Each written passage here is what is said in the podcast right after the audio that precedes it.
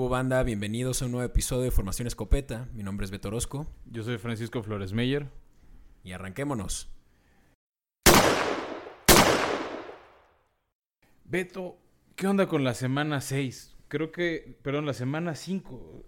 Camino a la 6 estuvo muy rara. Tuvimos partidos en lunes, en martes, no tenemos en jueves. Ya, no, en sé, qué día vivo. ya no sé cuándo acaba una semana FL y empieza otra. Pero tuvimos una semana divertida. A mí algo que me dejó muy marcado, bueno, fue una lesión que vamos a hablar, pero, pero a mí lo que me dejó en shock porque es qué nivel de estúpido tienes que ser si eres el entrenador de Minnesota para dejar ir ese partido. No sé si, si o sea, tú ibas en ese razonamiento como el entrenador. Me estaba dando gusto ver a Minnesota ganarle a los Seahawks, iban a rematar uno de los invictos de la liga Claro. y la cagaron, o sea, Claro, a ver, qué manera de... de haber pateado. O sea, tú ibas por los puntos seguros. Claro.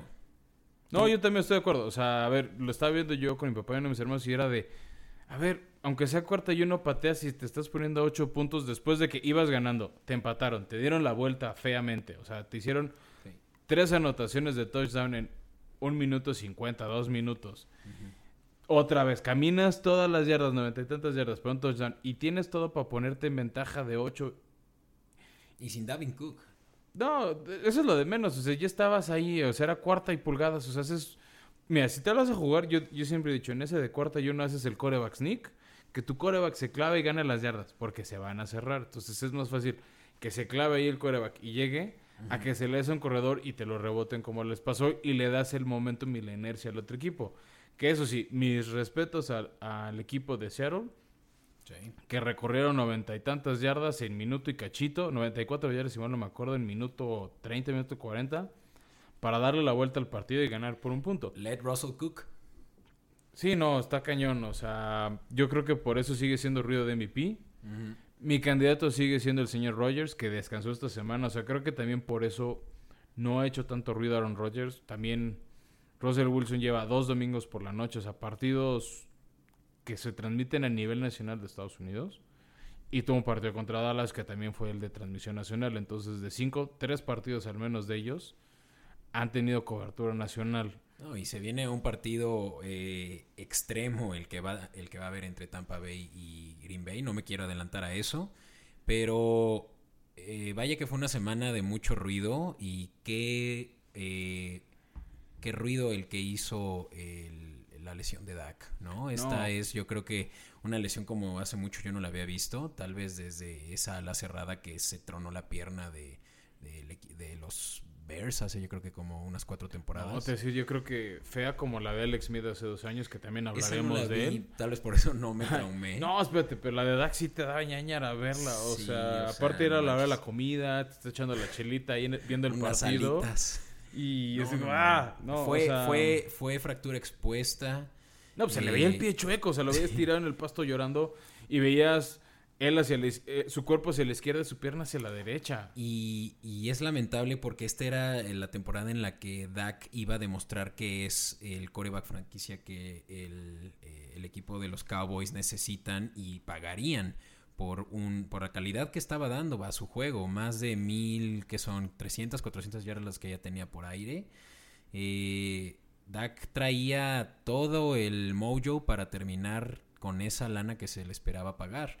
Y ahora no solo eso se fue al traste, sino también tra- tal vez el hecho de que siga jugando con los Cowboys en un futuro.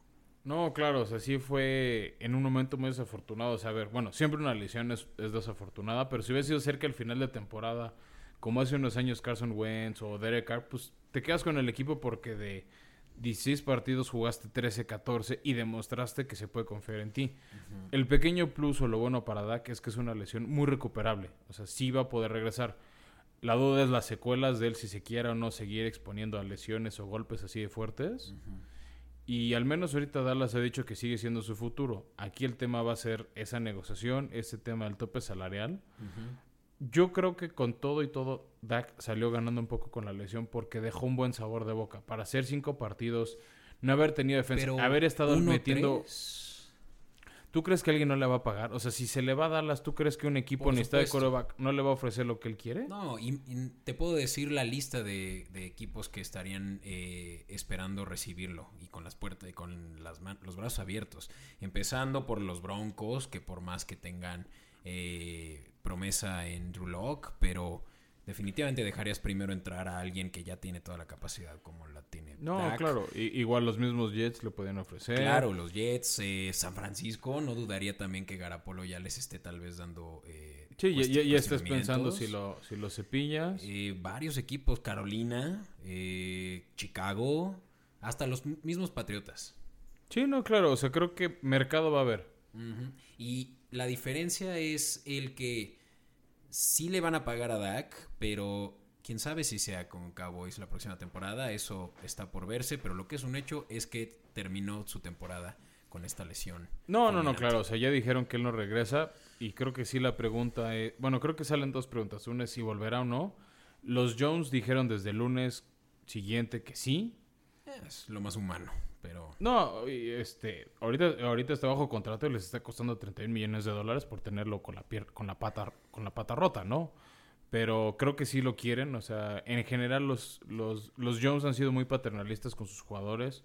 O sea, Witten, cuando lo pudieron haber cepillado, no lo hicieron. Cuando ya no lo debían de haber cepillado, sí lo abrieron. O sea, Jason Garrett, ¿cuántos años lo tuvieron? O sea, los Jones cuando se encariñan contigo, te protegen y, y eso siempre les han reconocido, que han sabido cuidar a su gente. Sí, sí, eso sí se los doy. Y esperemos porque Dak es muy querido también alrededor de la liga y hace mejor Sí, el la- juego. la- la- las, muest- las muestras de, de cariño en redes sociales a Dak, tanto en Instagram como en Twitter, fueron muchas. Y, y lo que se me hace también interesante con su lesión, que para mí es la segunda pregunta, es quién la va a ganar. Yo creo que seguiría apostando a Dallas. A ver, Dallas, porque es un jugador que, o sea, es un coreba que corre. Habían buscado un buen reserva en Andy Dalton, el, el famoso rifle rojo. Este, que bien que mal sacó el equipo, lo llevó a la victoria. Creo que ayuda mucho. Gran contratación, ¿eh? Sí, de- sí traían unas bajo la manga y es un Y es un coreback coreback que da resultados. A ver, cuando tiene las armas correctas. Hubo una temporada en la que estuvo hasta nominado al Pro Bowl por haber, creo que llevado a los eh, bengalíes por última vez a los playoffs y teniendo, por supuesto, que una buena línea, pero también muy buenos receptores cuando Marvin Jones todavía estaba en los bengalíes. Sí, mi duda ahorita con Dallas es la línea. O sea, ya perdieron a su centro, ya perdieron a su tackle sí. derecho. Este, o sea, ya no es la línea imponente de otros años. Pero sí creo que si algo tiene Dallas que es una maravilla ver son sus receptores. O sea, ahorita CD Lamp se está robando la liga. O sea, ahorita para mí es el candidato al novato del año. Y eso que hemos visto muy buenos novatos. Ahorita, o sea, está Justin Herbert, está Burrow. O sea, creo que los quarterbacks jalan más reflectores que un receptor o que un corredor. Pero creo que CD Lamb lo está haciendo muy bien. Está también a Mary está- Cooper. Y eso que tiene también a Gallup ahí. Y, y, eh, y Gallup que, bueno, la, la, la última atrapada de Gallup que, puso, eh, o sea, el, el balón en la yarda para el gol de campo con el que ganó Dallas. Mis respetos a la concentración para arrastrar los pies. O sea, a mí eso de los de la NFL me fascina ver cómo ponen los pies como bailarina de ballet, que yo lo veo con mis cuentas como, güey, no hay manera que nosotros hagamos eso en la vida real. sí, una concentración impresionante. Este, y te da gusto ver eso, ¿no? Ahorita ver, te digo, yo creo que Dallas sigue siendo el favorito para llevarse a la división, simplemente porque es el menos malo. Sí, es una división que está deplorable. Ya lo hemos hablado con, eh, con Filadelfia que no tienen rumbo. Y, y ni se diga del fut, de los Washington Football Team y, y- los gigantes, sí. los G-Men. Entonces, sí la tiene fácil, aunque ya no es un hecho, teniendo ya Dak eh, en Injury Reserve. ¿no? Sí, no, claro. Yo, o sea, que no nos sorprenda ver un equipo con marca perdedora y, y las discusiones, te apuesto, vamos a estar deseando en diciembre, enero, de cómo un equipo con marca perdedora está en playoffs y este equipo está afuera y además va a tener juego de local y... Sí, o sea, y ya lo vi en la tele y lo vamos a volver a ver. Y hablando de tele, volver a ver, no sé si tuviste chance, porque ese partido lo pasaron en Fox, el regreso de Ale- Alex Smith no fue el regreso más triunfante porque Washington volvió a perder contra los Rams. Pero después de 17 operaciones en las piernas, de un cis- cistisema, de casi, per- o sea, Casi de correr el riesgo de que le amputaran la pierna Sí. por infección, que regresara a jugar, a mí se me hizo impresionante. No, y cómo lo atacaron los Rams. Ah, sí, lo también creo que es para que Aaron Donald, a ver, a mi gusto Aaron Donald es el mejor jugador no coreback de la liga. De repente le tepas de caballito un güey al que le destrozaron la pierna, o sea... Cuatro sacks. Sí le es sí, a ver, no, high. o sea, es como si lo tiras a taclear, pero uh, la primera captura, que creo que fue la segunda o tercera jugada de Alex Smith regresando al partido, se le trepó de caballito el güey y, y lo quería tirar y Alex Smith, mis respetos a su rehabilitación, que aguantó a un hombre de 200 kilos en la espalda y avanzó dos yardas para que la captura fuera por menos la pérdida. Madres, no, no, no. Qué temor que te esté llegando así eh, Aaron Donald. Pero sí, es, es, es de aplaudirse Alex Smith regresando a jugar. Y lamentablemente no lo vamos a ver la próxima semana jugando. Ya dijeron que, que van a, a- no van a empezar con él, sino con Kyle Allen si es que sí se recupera de la lesión. Sí, que, a ver, Kyle Allen ahí también, Jalen Ramsey ya lleva dos. O sea, me hasta ahorita no han anunciado si lo van a castigar o no la liga, pero a mí ese golpe se me hizo muy mala leche. O sea, le tiró a noquearlo, se veía... Ese güey es un gato, güey. Ah, no. ¿De dónde salió? Ah, sí, de Jaguares. Sí, sí, sí. No, tengo su playera en, en un burón. Nunca más voy a volver a ponerme. Bueno, el otro día me la puse sin querer, pero... Yo no diría que la tengo. pero sí, a ver, es, un- o es sea... un, es, un, es un güey que justamente va a hacer ese tipo de cosas. Pero... Pero se veía Kyle Allen noqueado. O sea, por eso mi duda de que puedo jugar o no, o sea... Porque se veía conmocionado y no sé si libre el protocolo de la liga. Terrible. No, yo creo que sí. Pero sí es algo que se tiene que castigar. No al nivel de Miles, Gar eh, Miles Garrett, ¿sí? Como cuando... No, no, no, no. Ese, ese fue agarrarse a golpes. Esa fue pelea callejera. Oye, o sea, ¿qué esto fue tal que se vuelven a ver las caras esos dos? Ah, pues es- ya te quieres adelantar a cuarta y uno, pero sí creo que es Bueno, uno de los pues juegos más sí, divertidos. Pero ya que tocaste a los Browns y a Miles Garrett, mira, qué manera de ganarle a los Colts. Fue un partido, fue el único partido bueno de la tarde del domingo que no pasaban en la tele. Sí, no lo vi, pero sí me Este, dije, bueno... eh, Pero a ver, era- los eran dos equipos que- que eran 3-1. Ahora los Browns están 4 y 1. Ahorita estarían en playoffs. Wow. Este. Y eso que no está jugando bien eh, Baker Mayfield. Mayfield. No, no, no está jugando su mejor versión, pero están armando el equipo, o sea, tiene armas. Sí, este, están filosos. no será esta semana, ya toca cubrirlos un día en cobertura. Creo que es un equipo divertido de hablar. Creo que de ser el eterno perdedor y el eterno flan o botana, ya se están volviendo un equipo interesante, este, que llama la atención y, y da gusto verlos, ¿no? Y, y, adem- y a ver, de una vez, sé que es, muy, es, es adelantarnos mucho, a ver si esta derrota luego no le pesa mucho a, a los Colts en temas de criterio de desempate. Porque, o sea, si llegan con la misma marca, van a decir, pues van antes que tú porque te ganaron simplemente. Sí, y, y es donde ya estamos viendo que probablemente la solución no fue eh, la contratación que hicieron con Rivers. Eh, ¿Con el viejito? Sí, o sea, no, no tiene ya la movilidad que se veía de hace dos años en los Chargers y no hay, yo creo que eh, una solución en él a corto plazo. No, yo creo que era un parche, pero yo no, yo no me lo hubiera jugado con él. Este. Simplemente por su edad. Y mira, hablando de, de criterios de desempate. Este. Otros dos partidos que creo que no vamos a poder hablar con calma, pero hay que tomar en cuenta es Ajá. la victoria de los Raiders a Kansas. A ver si eso pedo, no le ¿no? pega porque. Bueno, siempre había la pregunta, ¿quién iba a quitarle el invicto a Kansas? Ya, su- 13 ya tuvimos la juegos, respuesta. eh, un 13 streak de 13 juegos ganados. Sorprendente que fueran los Raiders. No, y, y jugando muy bien, o sea, y exhibiendo Sí, a Kansas, no, creo que es, o sea, creo que es una de esas derrotas que te regresan un poquito de humildad, te regresan a la tierra y creo que Kansas tiene una oportunidad buena para recuperarse contra otro equipo que también creo que recibió su derrota de humildad, Que presumió su invicto de 4 y 0, que fueron los Buffalo Bills, que no fueron derrotados, fueron aplastados por Titanes el martes por la noche. Sí, no, y eso que no estuvieron eh, entrenando juntos. Qué sorpresa la de los Titanes. A mí sí me dejaron con la boca callada. Yo creo que dejan callados por el cómo. O sea, es- pues sí soy fan de ellos. Quería que ganaran, siempre va a querer que ganen. Este, no lo veía tan fácil porque Buffalo venía jugando bien. Yo sí dije que la defensiva tenía debilidades, que varios partidos les estaban alcanzando. A mí lo que más me brincó fue los errores de Jared, este, de Josh Allen. O sea, también sus receptores le soltaron varios pases muy buenos. Hubo unas intercepciones, hubo una intercepción que no se la cobró Allen porque le pega en las manos al receptor y de ahí le cae a Malcolm Butler. Pero hubo otra que se, eh, se lo fintaron sabroso, la ar- agarró Butler y se la regresó casi 70 yardas y puso el touchdown. Sí.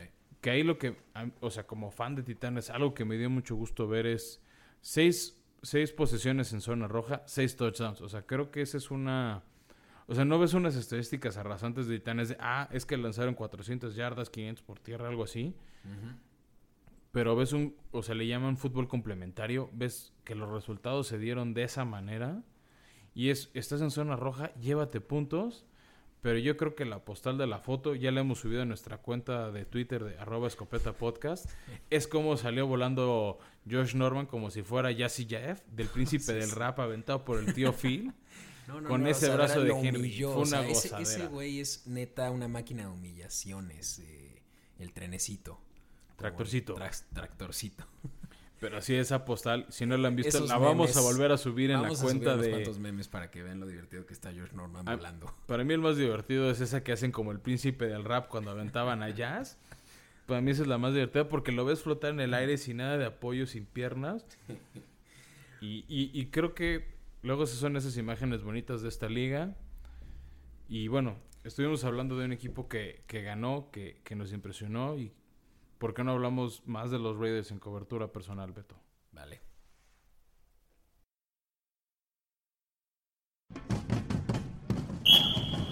In tight coverage.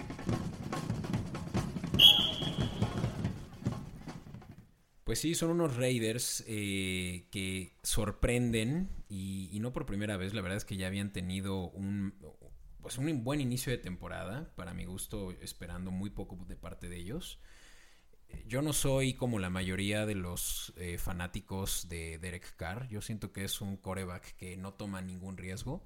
Y eso es lo que le ha costado al día de hoy, el que no se ha podido, eh, sí, poner el, título de un coreback franquicia, ¿no? Tiene ya unos seis años en la liga aproximadamente y, y pareciera que esta ya es como su última prueba, ¿no? Bueno, o sea, Derek Carr tuvo un año muy bueno hace, creo que fue cuatro años, que hasta estaba sonando por MVP y en la semana 16 o 15 de la liga le rompieron la pierna. Es más, fue la temporada que vinieron los Raiders a jugar contra los Patriotas en México. Ah, que dio una buena exhibición aquí Derek Carr. Y sonaba para MVP y justo le rompieron el ligamento cruzado la rodilla.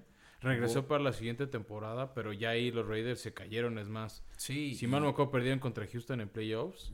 Y era cuando por fin volvieron. Ahora en Las Vegas, pues creo que están sacando las cosas. Sí, sí comparto eso, ¿no? De Carr es como muy conservador, muy...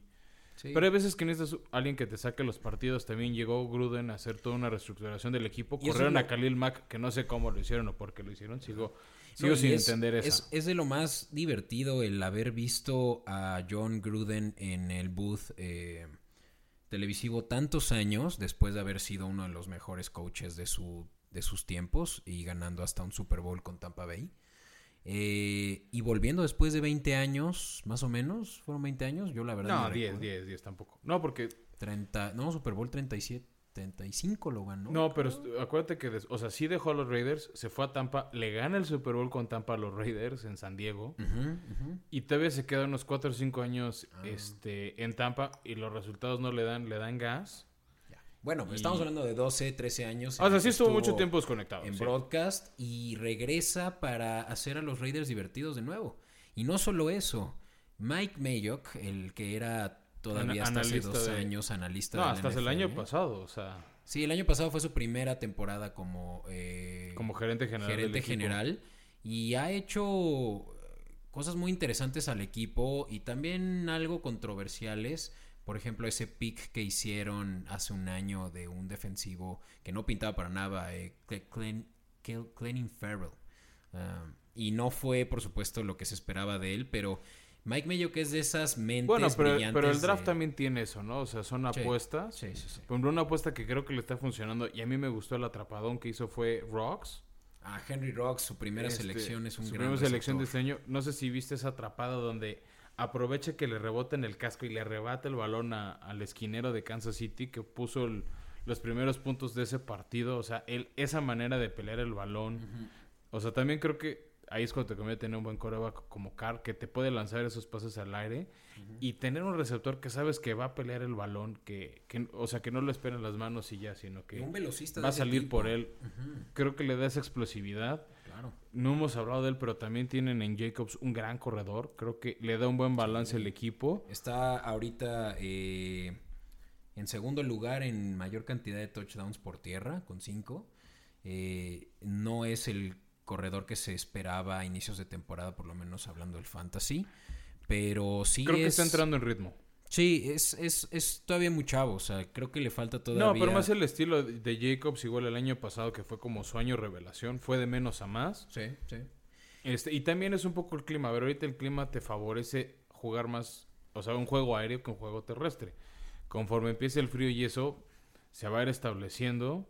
Este, y es donde se va a demostrar el valor de Jacobs. O sea, si lo tienes en tu fantasy, aguántalo. Me queda claro que esperabas partidos de 40 puntos como un Alvin Camara, pero Jacobs sí tiene su equipo alrededor y tiene, ya hay más compañeros a quienes le comparten el balón también. Agolor, que estuvo en Filadelfia, ha hecho buenas atrapadas. Se aventó muy buenas atrapadas de touchdown.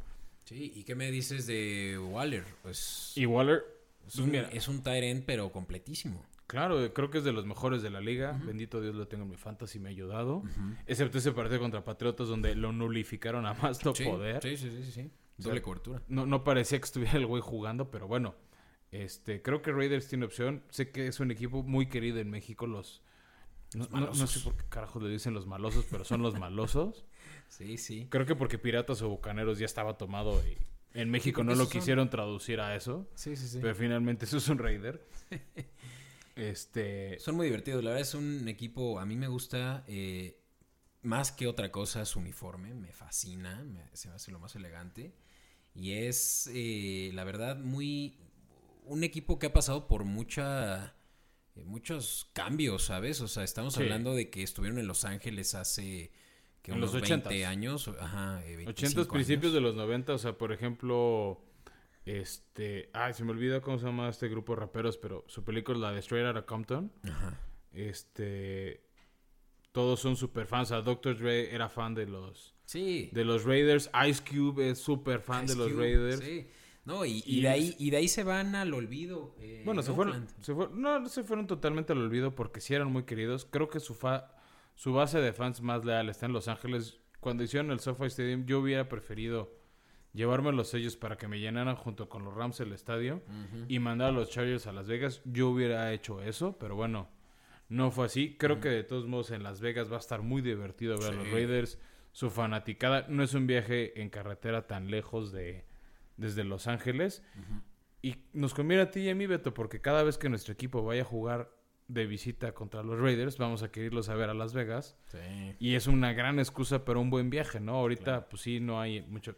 O sea, no se puede hacer grandes viajes de afición y demás. Creo que para la próxima temporada en este podcast estaríamos dando tips de cómo hacer esos viajes para ver a tu equipo, dar recomendaciones y así. Este año por el COVID, obviamente, ¿no? Claro. Sí, Este, pero, va, pero a ser, va, a tómenlo en ser, va a cuenta. ser un, va a ser un, eh, una visita obligada. Eh, y, y la verdad es que sí es eh, un equipo muy indignante desde el punto de vista que tienen ya mucho por demostrar, pero todavía les falta esa definición ante una de las divisiones más complicadas teniendo a los Chiefs. Eh, pero bueno, esta vez les ganaron. No, pero pueden aspirar a uno de los lugares de comodín. Ahorita están ahí Sí. en esa pelea. O sea, esas derrotas no esperadas o presupuestadas como la de Colts, les pueden abrir las puertas si las saben aprovechar. O sea, ahorita sí tien- tien- pierden el desempate contra Patriotas, por ejemplo. Pero si aprovechan su calendario, o sea, finalmente los Raiders van a acabar jugando contra los Jets, van a jugar contra Miami. Un partido por ahí complicado contra Buffalo, pero van a tener, o sea, van a jugar contra esa división. Sí. Opciones de ganar y llevarse resultados a favor. O sea, ya le ganaron a los Santos que nadie creía que le iban a ganar a los Santos.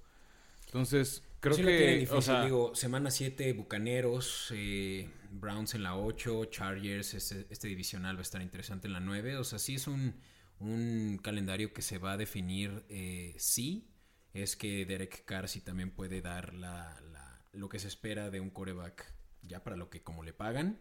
Eh, bueno, y si no está Marcus Mariota en y la si banca. no, está Marcos Mariota. Exacto. O sea, un quarterback que se quedó un poco estancado en el ya merito, pero que puede sacar Ah, un poco los partidos. eso.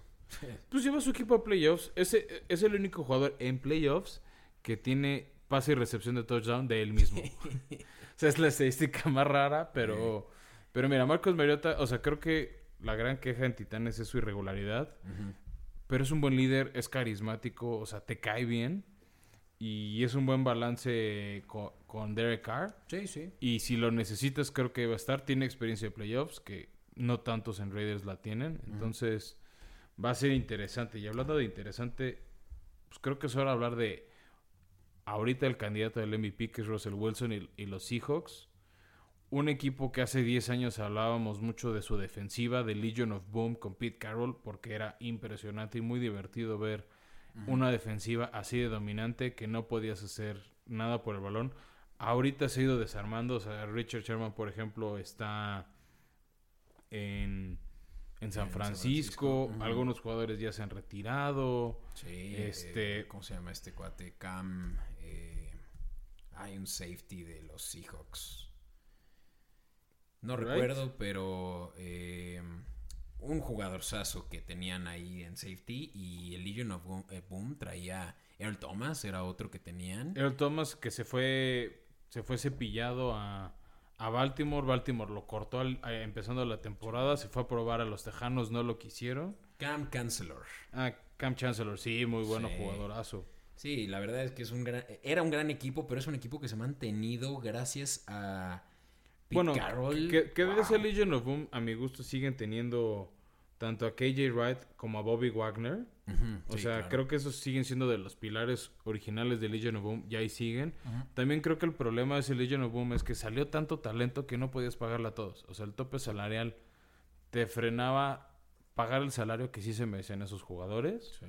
Pero vamos, este, a mi gusto tienen dos hermanos muy interesantes que son los hermanos Griffin. Uno de ellos El que tiene muñón. es un muñón porque no tiene una mano y aún así han sacado resultados. Hace rato hablábamos de cómo se- le sacaron las papas del horno a, a su equipo frenando a, a Minnesota, casi pierden. Y creo que donde está el valor de, de Seattle ahorita es en su ofensiva, obviamente en Russell Wilson, que lanza un pase bomba precioso, o sea, son de esos que te gusta porque ves la espiral perfecta. Neta, sin pedos es en el mejor coreback ahorita. O sea, que digan que Rogers ah, también es una mente maestra. Pero no manches, o sea, Russell Wilson de verdad está loco, güey. No, está loco y, me- y me da gusto ver que tiene receptores en Tyler Lockett y DK Metcalf. O sea, si no los tiene en su fantasy, o sea, o pudieron tenerlo, los dejaron ir, son unos idiotas. ¿Qué tal que dicen ir. que DK Metcalf es el nuevo Megatron? Pues mira, por ver cómo peleó esa recepción, sobre todo la de touchdown, para darle la vuelta a Minnesota, creo que empieza a hacer sus pininos para ganarse ese apodo. Creo que todavía le falta, está en su segundo año en la liga. ¿Qué tal que se fue antes eh, Nakil Harry, el receptor primera selección de los Patriotas, antes de Metcalf? o sea, Son de esas cosas que no entiendes. Habría que ver el proceso de draft, qué le vieron a uno, qué no le vieron a otro. Metcalf venía muy bien eh, valorado, pero pues quién sabe por qué 32 equipos no lo sele- 31 equipos no lo seleccionaron. No, claro, o sea, sí, sí te brinca, esas son cosas que no entiendes.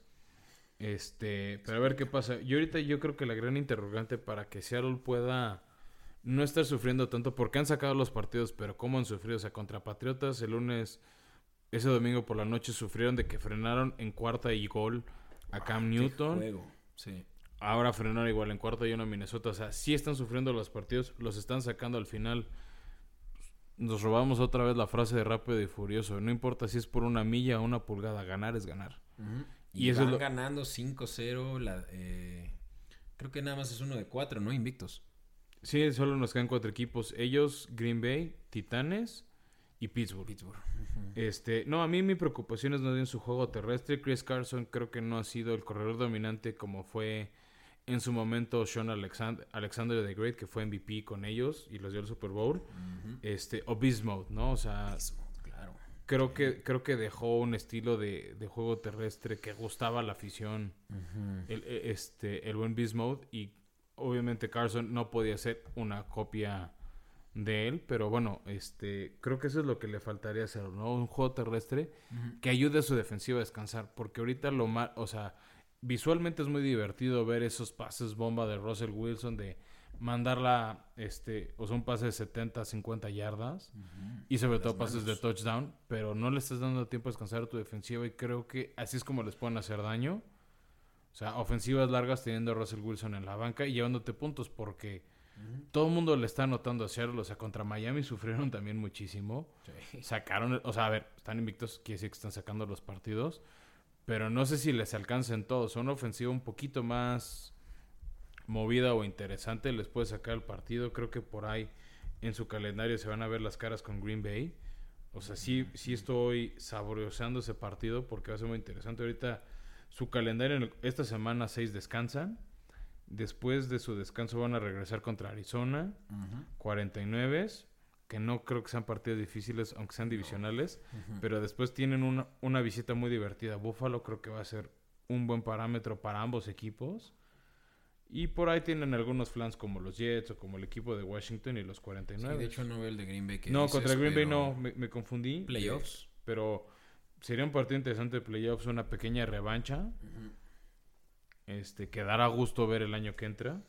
Sí, es un equipazo. O sea, hay una gran afición, nueva afición en México sobre este eh, equipo que, eh, bueno, la afición que nació con The Legion of Boom, ese Super Bowl 48 que le robaron. eh, a- no, no no le robaron, ¿verdad? Me robaron a mí la victoria los Patriotas, pero fue gran victoria la que se llevaron. No, donde le robaron a Seattle fue en el Super Bowl 40 con Pittsburgh, pero Ah, también. esa es historia sí. antigua. No, ¿y sabes dónde tienen mucha afición en México? En Puebla. Hay mucha gente de Puebla que vive Saludos en general Puebla. en el estado de Washington. No se confundan con la ciudad. O sea, tiene un Sí. estadio en la ciudad como nosotros también con, con, con otros héroes del héroes de la patria. Este, pero hay mucha gente de Puebla allá y tienen mucho cariño porque allá viven y es el equipo de la zona. Mm. De hecho, hay una película que salió hace no mucho de Derbez, de Hombre al Agua, algo así, que es en esa región y todos le van a Seattle, incluso le dan jerseys y todo, y creo que también los colores le ayudan. Sí. Y, y sí, o sea, a ver, Seattle obviamente va a estar en playoffs. Ahorita la gran interrogante es ver quién se queda a la siembra, uno si ellos o Green Bay. Pero creo que vimos durante este hace como 10, 5 años finales divisionales entre ellos dos, finales de conferencia entre Seattle y Green Bay.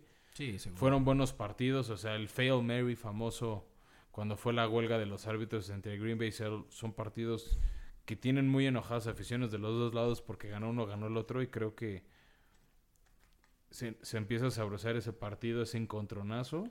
Pues gran equipo. Vaya que sí. Yo la verdad les tengo mucha estima, por más que, que se hayan eh, llevado esa victoria en el Super Bowl contra Patriotas y, y vaya que es uno de los grandes. Pero Patriotas ganó el Super Bowl. Hubo uno que... No, pero le ganan a Denver, no a Patriotas. Pero si te duele que le ganan a, a Denver del viejito Manning, pues... Pues creo No, yo tengo, yo tengo en cuenta uno que, que perdieron contra... Sí, el 48. Se lo El ganaron. Se lo, se lo ganaron a Denver. Productora, apunta esto como otra apuesta donde Beto nos va a traer chelas para la próxima semana. Si el Super Bowl 48 Seattle se lo ganó a Denver, Beto Ah, paga no, las chelas. no, no, si, sí, si sí, no, sí. yo le pago las chelas a la producción. Bueno, pues continuemos en lo que yo aquí reviso mis notas. Venga.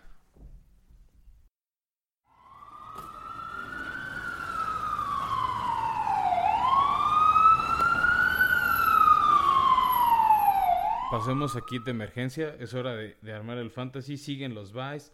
Siguen lloviendo las lesiones. Ahora fue Dalvin Cook, de, el corredor de Minnesota, que sé que mucha gente tenía. O sea, si, si vamos a lesiones importantes en una posición clave de fantasy, que es el de corredor, este año ya perdimos a Dalvin Cook, ya perdimos a Saquon Barkley, ya perdimos a Christian McCaffrey. Nick Chubb está lesionado y todavía le faltan varias semanas. Sí. Entonces, Beto, creo que a la gente le urge saber qué opciones hay. Una, la número uno y la o zona de las más lógicas es Mattison, que entró al lugar de Cook en, en Minnesota.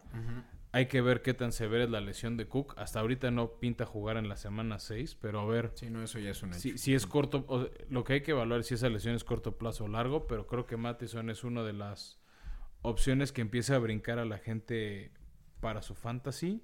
Totalmente, Pero sí. no sé si tú ves más corredores que recomendar, porque por ejemplo habíamos hablado de los corredor- corredores de Tampa, pero nadie se acomoda.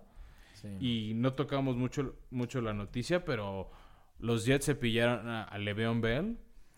Si Le'Veon Bell, tú ahorita lo agarrarías, te esperas a ver en qué equipo lo agarran, lo recomendarías. Mm, ya no, fue bueno, su ahorita, vida. Ahorita lo van a tener, la mayoría de los equipos debe tener más de un noventa y tantos por ciento de, de roster, pero Yo bueno, no si lo tuvieras en tu roster, lo cortas y te...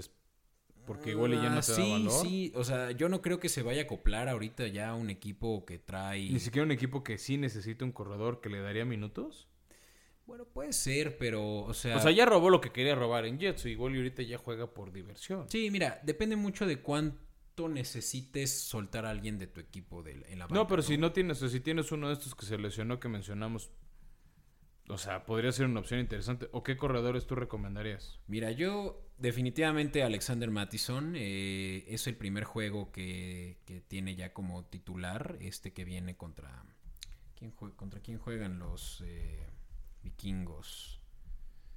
Veamos. Contra Seahawks, de hecho. ¿Qué, Ah, pasó, ¿Qué pasó con tus notas de preproducción? Acaban de jugar contra Seahawks. Acaban de jugar contra Seahawks. Lo acabamos de hablar, Beto. ¿Qué programa estás grabando hoy, Beto? ¿En dónde vives? Te digo que ya el hecho de que haya habido juego en martes, que esa de hecho es la razón por la cual no grabamos. eh, No salió el programa el miércoles. No, no salió el programa el miércoles y les ofrecemos una disculpa a todos. Pero la verdad sí me tiene estanteado, no te voy a mentir. No, sí, agarran a Mattison. Va contra, van contra Atlanta, Falcons, que ya por fin corrieron a Dan Quinn. Tú fuiste el que lo dijo. Sí, y, y Mattison yo creo que es una de las prim- primeras opciones. Cinco yardas por acarreo, la verdad es que ya te va a estar regalando puntos. Y si es que no están hasta el tope como tú en el fantasy eh, del- de toda su división, pues tal vez se pueden ir por algo que seguramente va a estar más disponible. No corredor, pero un wide receiver eh, que va a estar muy demandado, pero lo pueden tal vez robar. Chase Claypool. Lo Sí, platicamos, Claypool- ¿no? Claypool de Pittsburgh, que ha sido el receptor favorito de Big Ben. Tiene un partido interesante, ru- rudo contra Cleveland, ¿no? Ese duelo del Río Ohio va a estar Bueno. Hay, hay mucha rivalidad, hay muchas cuentas pendientes entre los equipos. También creo que un receptor interesante es Henry Rocks. Hablamos de los Raiders. Sí, va a estar disponible y va a ser, yo creo que ya el primer deep threat que va a tener el equipo de Raiders de aquí en adelante. Sí, otro que a mí me gustaría sugerir, ya lo habíamos dicho al principio de temporada, había estado lesionado, luego el COVID, pero AJ Brown de Titanes fue de los candidatos a novato del año el año pasado, es una de las Sí, armas sí, sí. favoritas de Tannehill, sobre todo para los pases profundos, contra Buffalo, 82 yardas. Sí, muy, muy grande. Es un, corredor- es un receptor tosco del estilo de eh, Julio Jones. O el mismo Megatron, o sea, porque es un cuate que mide casi 7 pies, o sea, estamos hablando que roza los 2 metros de estatura, o sea, 2 metros 5, 2 metros Sí, 3. no, es un monstruo y definitivamente la primera opción que tiene Tannehill. Así que si lo, tiene, si lo ven disponible, yo me iría por él antes que por todos los que hemos dicho antes. O sea, esta semana 5 simplemente estuvo regalando 21 22 puntos si tienes liga de PPR, entonces creo que es una opción. Si no, creo que T. Higgins también es una, sí, más es una, ahora. es una opción interesante. O sea, sobre todo ahorita que tal vez no necesitas a alguien para toda la temporada. Si no es un parchecito en lo que otro está lesionado, por ejemplo, Keenan Allen se- de Chargers se lesionó Sí. y era la opción favorita de Herbert. Este, en ligas menos demandadas va a estar probablemente disponible todavía para quien lo quiera No, agarrar. o lo puedes agarrar en lo que tienes un bye, porque hablamos hoy de Tyler Lockett, de DK Metcalf, pero están en su semana de descanso los, los Seahawks. Entonces creo Y- que hay que empezar a, a rascar opciones que te saquen la semana. A ver, no necesitas, insisto, no necesitas que te saquen la temporada, solo estás buscando un receptor para ganar este fin de semana Sí, y en lo que regresa tu descanso. T. Higgins va a aprovechar mucho el que puede que no juegue AJ Green por una lesión que tiene de nuevo en su... eh, Bueno, AJ Green ya, yo- si yo Ya. fuera de Bengalís, yo ya lo hubiera cepillado. Sí, caray. Y es uno de los mejores receptores, por lo menos, de los últimos 10 años. Y, y pues no, no va a ser fácil para él retor- retomar esa eh, fisicalidad que tenía, pero pues va a ser T. Higgins y por supuesto Tyler Boyd quienes van a aprovechar ese espacio. Y eso sí, aguas, porque pues los Bengals jue- juegan contra una de las mejores defensivas hoy por hoy en los Colts. ¿No? Sí, claro, hay, hay que tener cuidado. Este y ahorita dijiste una de las mejores defensivas. Creo que una defensiva interesante, pero creo que solo la recomendaría para esta semana. Es la de Miami que visitan a los Jets. Claro. Los Jets que perdieron a su corredor por alguna extraña razón, no han corrido a su coach, no han seguido el ejemplo de Atlanta de los Tejanos. Sí, lo, hemos plati- lo platicamos antes, ¿no? Tiene mucho poder, yo creo que Adam Gaze. eh, yo creo que de hecho fue las razones principales por las que sí decidieron ya también tronar a, a eh, Levon Bell. A- desde un principio a Adam Gaze no le parecía esa contratación. Pagaron mucho dinero a mi gusto por él. Y, y ¿cómo se llama? El... eh, Doug Peterson. Joe Douglas, el Perdón, gerente Joe general. Douglas, gerente general, pues ya probablemente escuchó a ese diablito que tienen en el hombro en Adam Gaze. Yo creo que se va a quedar y por lo pronto van a seguir perdiendo como han estado haciendo. No, igual y eso es tu apuesta, es correrlo al final de temporada, de todos modos, al que nombres interino no va a hacer nada, tanqueas y armas tu equipo con tu nuevo coach y, y- y tus primeras rondas de, o sea, teniendo más bien selecciones de draft muy temprano este, en cada ronda. Sería una apuesta interesante, veamos qué pasa. Creo que otra recomendación interesante defensiva puede ser la de Washington con Chase Young, ya habíamos hablado de él como candidato a novato defensivo del año. Y porque Van juegan contra, contra gigantes, gigantes, ¿no? entonces... Sí, es también un juego sencillo para la defensiva. Un juego muy aburrido, la verdad. Desde mi punto de vista no va a haber nada en la ofensiva. Va a ser un juego de defensivas. Y eso que la de Gigantes no es excepcional. Sí, pero eso es lo que quieres para tu fantasía, una defensiva que te dé puntos. Otra que yo recomendaría, que cada vez me empieza a gustar más, yo creí que eran un espejismo, son los Chicago Bears. Frenaron muy bien a Tampa Bay, creo que Tampa también hizo lluvia de errores el jueves por la noche pasado. Mm, Sí, como el de, el de Tom Brady, que creyó que todo era cuarta oportunidad. No, bueno, ese es un oso espectacular, así, ahora sí que ahí sí sa- saquen sus emojis y pongan qué perro oso, no saber que era cuarta en cuarta. Pero mira qué es pero lo que pero esa sucede. defensiva los limitó a, a, Sí. a 19 puntos, 18 puntos, Sí. o sea, Sí. Son o sea, incluso perdieron hace no mucho contra Colts, pero perdieron 19-11. O sea, Sí. la defensiva comandada por Khalil Mack está haciendo bien las cosas. Tienen muy buenos jugadores ahí y, y definitivamente eh, Nagy va a conservar su trabajo. Eso creo que es evidente teniendo la marca ganadora que tiene.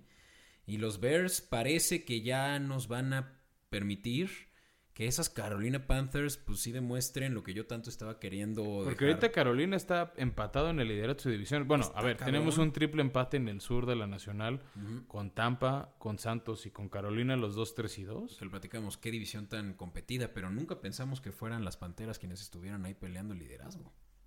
No, no, no, pero mira, qué, qué sorpresa más agradable. Creo que es parte de lo divertido de esta liga y, y ver esas cosas. y ¿Qué te parece, Beto, si ya vamos a, a nuestra última sección Vale. este, y empezamos a hacer las recomendaciones? Yeah, fourth and a foot. And a mishandle on the snap. Allen picks it up and he's still going. Bueno, Beto, estamos en cuarta y uno. Es momento de decidir. ¿Te la juegas, no te la juegas? ¿Vas por todo? Este, recordarle a la gente si es que se les fue el avión. espe- Lo dudo mucho, pero bueno.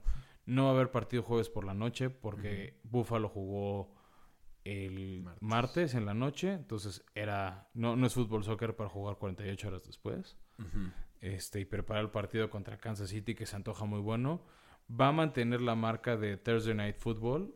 Y entonces, si son suscriptores de Amazon Prime o tienen Fox Sports, lo van a poder ver el lunes por la tarde. ¿Y ese qué juego es? El partido va a ser a las 4. Kansas City y Buffalo. Creo que es dos partidos, dos equipos de 4 y 1, dos equipos que estuvieron, bueno, obviamente uno es el campeón, otro equipo que estuvo en playoffs, que ahorita van los dos líderes de su división y va a ser otro de esos partidos de criterio de desempate para playoffs. Sí, 100%, porque los Bills habrán perdido contra Titanes, pero siguen siendo el powerhouse de la, de la americana. Y- Del este, por lo menos. Sí, sí, sí, del este. Y, y va a haber ahí mucho que demostrar esos eh, Chiefs que traen sed de ya poderse quitar esa mala racha que tuvieron contra Las Vegas. Y va a ser un juego interesante, pero lamentablemente hasta el lunes. Pero sí, como lo dices, Fran, van a ser los juegos del domingo los primeros que vamos a tener eh, disponibles. Y, y me arranco yo diciendo que el primero que creo que está definitivamente a favor es para los Patriotas contra Broncos. Sí, claro, ese partido que se aplazó otra vez porque hubo más casos de COVID. Se los dijimos, todo el mundo tirándole mierda a los titanes de es que infectaron y ya no, ya se demostró que no es el primer equipo. Patriotas Sí. tuvo en el defensivo del año Stephen Gilmore otro caso de COVID. Cam Newton ya va a regresar a, a entrenamientos el jueves. No sé si le alcance para estar en ritmo para jugar. Sí, va a ser un juego que Este- por más que no esté, que no haya línea, por lo mismo, pero que entre que si juega o no Cam, Porque- va a estar fácil de, de apostarse a Patriotas. Sí, más porque Melvin Gordon el martes reportaron que lo arrestaron por DUI, entonces a ver si no lo suspenden algún par de semanas la liga. No se, no se han pronunciado, creo que están esperando a ver. Y ahí está una oportunidad más, eh, regresándonos rápido al kit, con Philip Lindsay. Puede que él entonces quede como titular. Sí, hay que ver si ya juega Philip Lindsay. Ya, ya está. Porque había estado tocado, entonces no, Sí. no había estado al 100. Según yo ya. Y ese partido, bueno, si tienen el sistema de Easy lo van a pasar ahí en el canal de aficionados.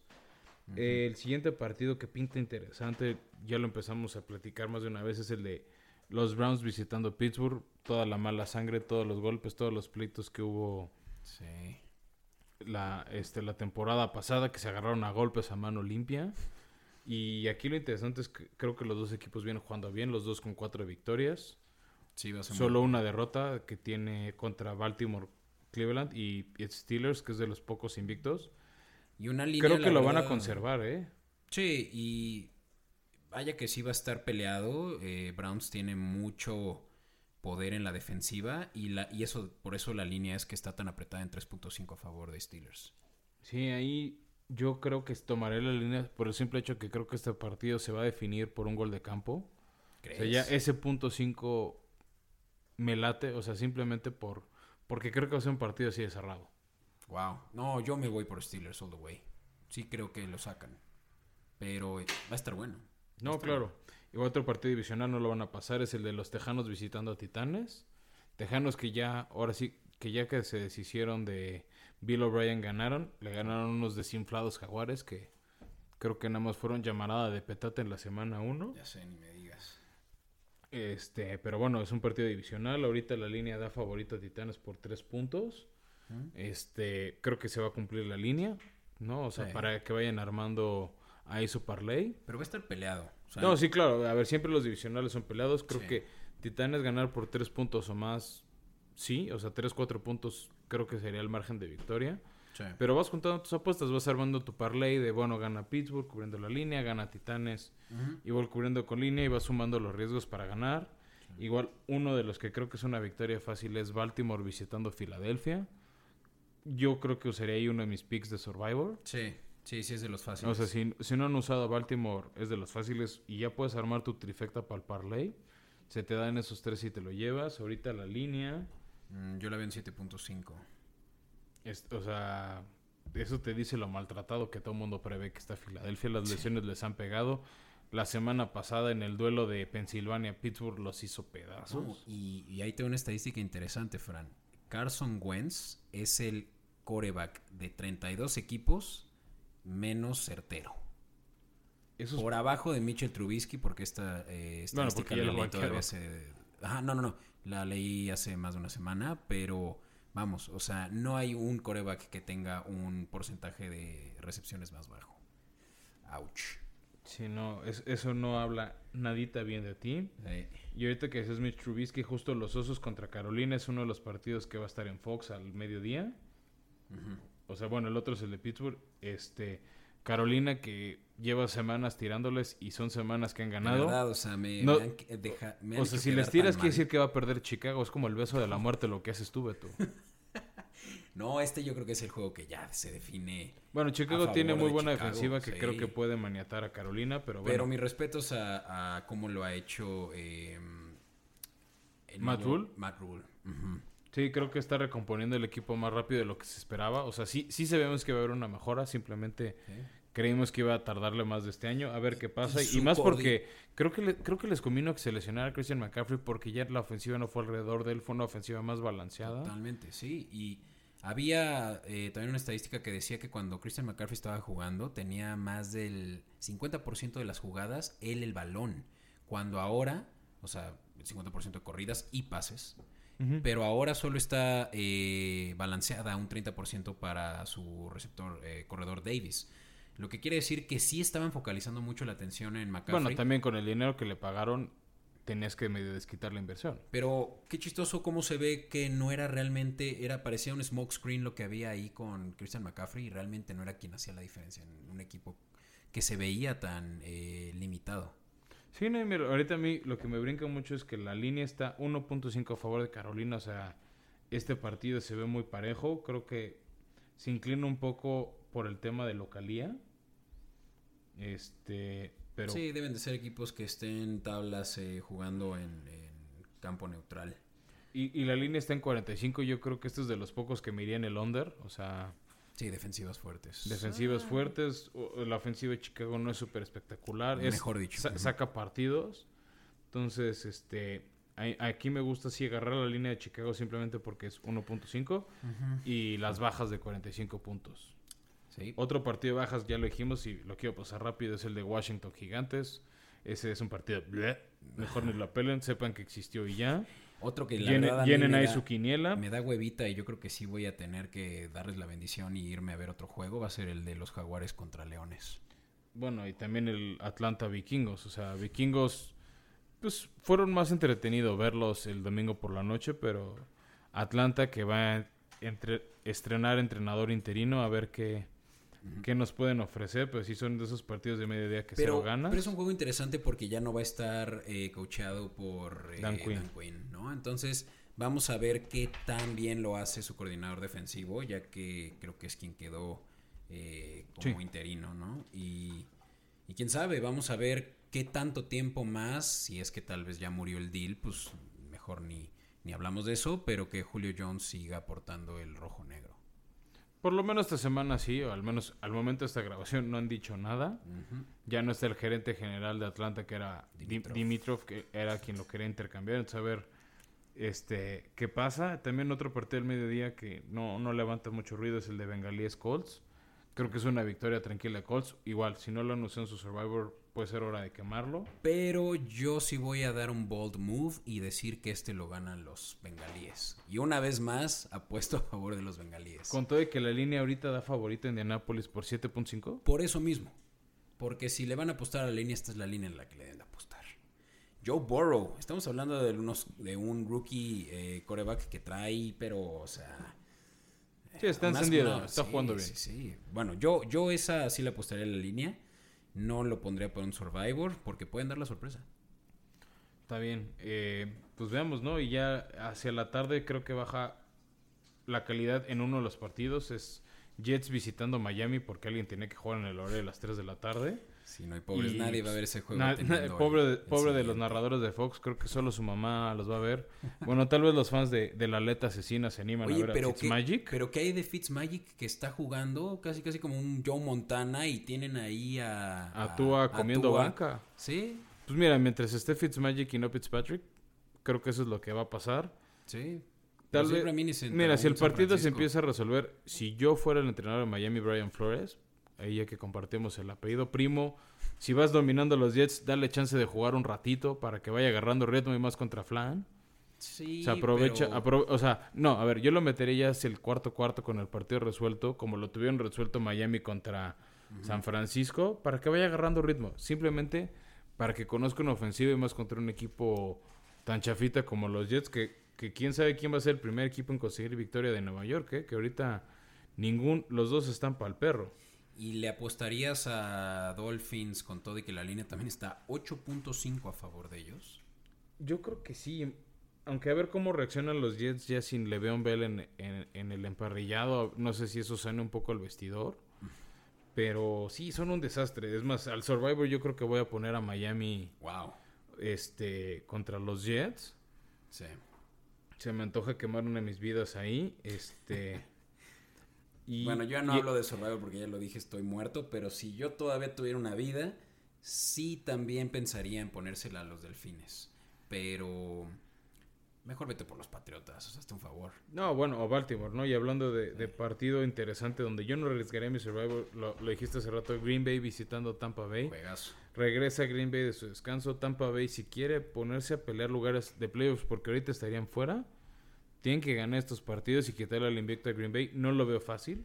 Es una línea tan competida. He escuchado quien dice que está a favor dos, a dos puntos de Green Bay, como quien dice que está a favor de Tampa. Yo ahorita la veo a Green Bay por un solo punto. O sea, Yo la veo a Tampa a dos, imagínate. Así está. o sea, ni las mismas casas de apuestas. Lo que sí me gusta son las altas de 54. Creo que sí van a cubrir las altas los dos equipos. Sí.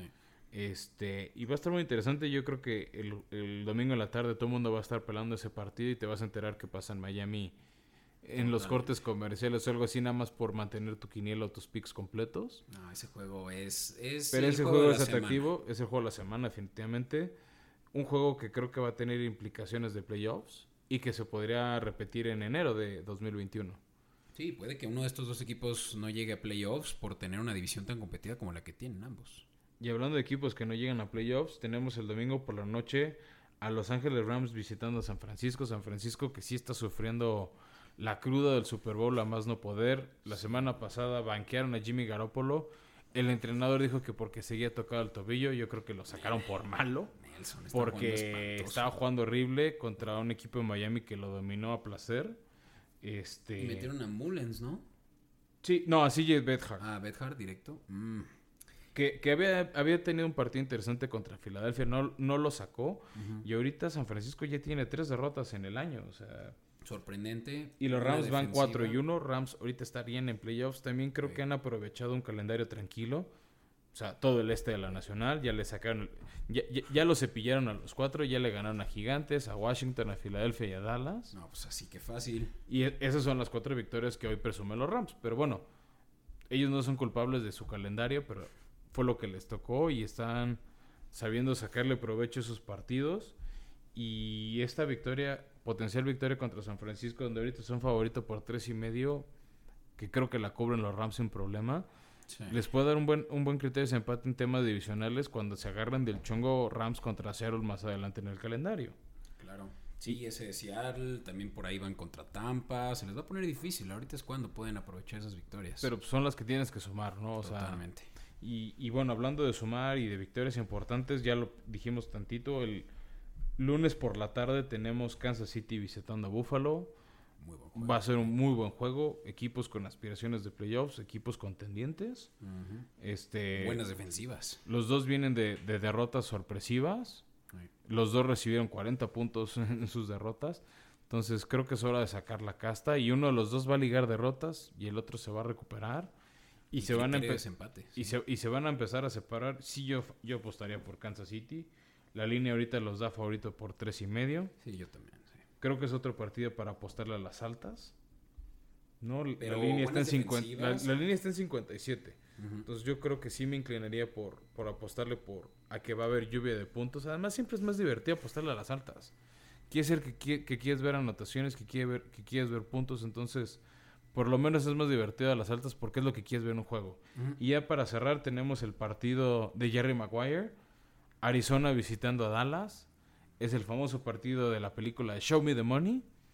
Este, Kyler Murray visitando una endeble defensiva de Dallas. Otro partido que creo que vamos a ver muchas anotaciones. Andy Dalton tiene que demostrar ya que no fue una mala apuesta como coreback suplente. Veremos moralmente cómo está Dallas. Sí. La defensiva de Arizona dicen, bueno, pues hay que parar a Zeke. Veamos si esa es la apuesta, porque ya lo dijimos, Dallas tiene Gallup, tiene a, Cooper, tiene a CD Lamb, o sea, tiene armas Y por aire. Cardinals tiene a DeAndre Hopkins, Christian Kirk, eh, Larry Fitzgerald. Va a estar interesante cómo van a. Yo creo que vamos a ver volar, el- aire. yo creo que vamos a ver el balón volar en Arlington. Insisto, yo le apuesto a las altas, una porque es divertido, dos porque creo que va a haber lluvia de puntos. Ahorita está en 55, o sea, está de- incluso más baja que el partido de Kansas. Este, y la línea ahorita de hecho da favorito a Arizona por dos puntos. Yo creo que es el tema de Prescott. Sí. Pero yo sí creo que tomaría la línea de vaqueros por dos. O sea, Yo también, sin duda. pero y si no se animan a la línea por lo cerrado, compren las altas. Insisto, es un, o sea, el, el chiste es ver lluvia de puntos y hacerlo atractivo. Y bueno, Beto, ya esos son todos los partidos de esta semana. Recordarle a la gente que nos sigan en nuestras cuentas, en la cuenta de Twitter de arroba escopeta podcast. Ahí está fijado el Twitter para que se metan a nuestro concurso de quiniela. Sí. Insistimos, es gratis, lo único que tienen que hacer es suscribirse, decir que nos siguen en alguna plataforma. Este, inviten a sus amigos. El ganador es una gorra oficial de New Era del equipo. La estamos poniendo entre Beto y yo. Este, Eso sí nos ganan, porque pues. Primero está eso. Bueno, nos tiene que ganar nosotros. Nosotros estamos, de hecho, aquí diciendo cuáles van a ser nuestros picks. Entonces, si no les parece, creen que ya, ya ahí pueden ver un Ya punto de ventaja. ¿No? Este. Síganos también en nuestras cuentas eh, personales. eh, la mía en Twitter, DVTO31. La mía es Flowers Meyer. eh, también comenten en, en Apple Podcast o en Google Podcast. Este, toda, la, toda la retroalimentación es súper bienvenida. Lo que queremos hacer es un programa que les guste, que les divierta. Síganos, recomiéndenos, digan, díganos qué no les parece. Este, si están en contra de nuestros picks, díganos que no y por qué. Y, y la mejor de las suertes en esta semana para sus equipos de fantasy. Claro, y sobre todo para aquellos que nos, quienes nos escuchan todas las semanas, muchas gracias y por llegar hasta aquí. Y les pedimos que, que pasen la voz, por favor. Lo que queremos es hacer este fanbase y que todos tengamos ya una conversación eh, pues muy amena, ¿no? Y, y- no olviden también que esto va a estar todas las semanas y vamos a estar también para escucharlos desde nuestras redes sociales. Claro, y también ya vamos a empezar a traer invitados. Queremos crecer esta plática de fans contra con fans. Y igual, si quieren venir, avísenos a ver si los podemos traer al programa, de qué equipos son fans para tratar de meterlos a la cobertura y generar este trash talk. Y nos vemos la próxima semana.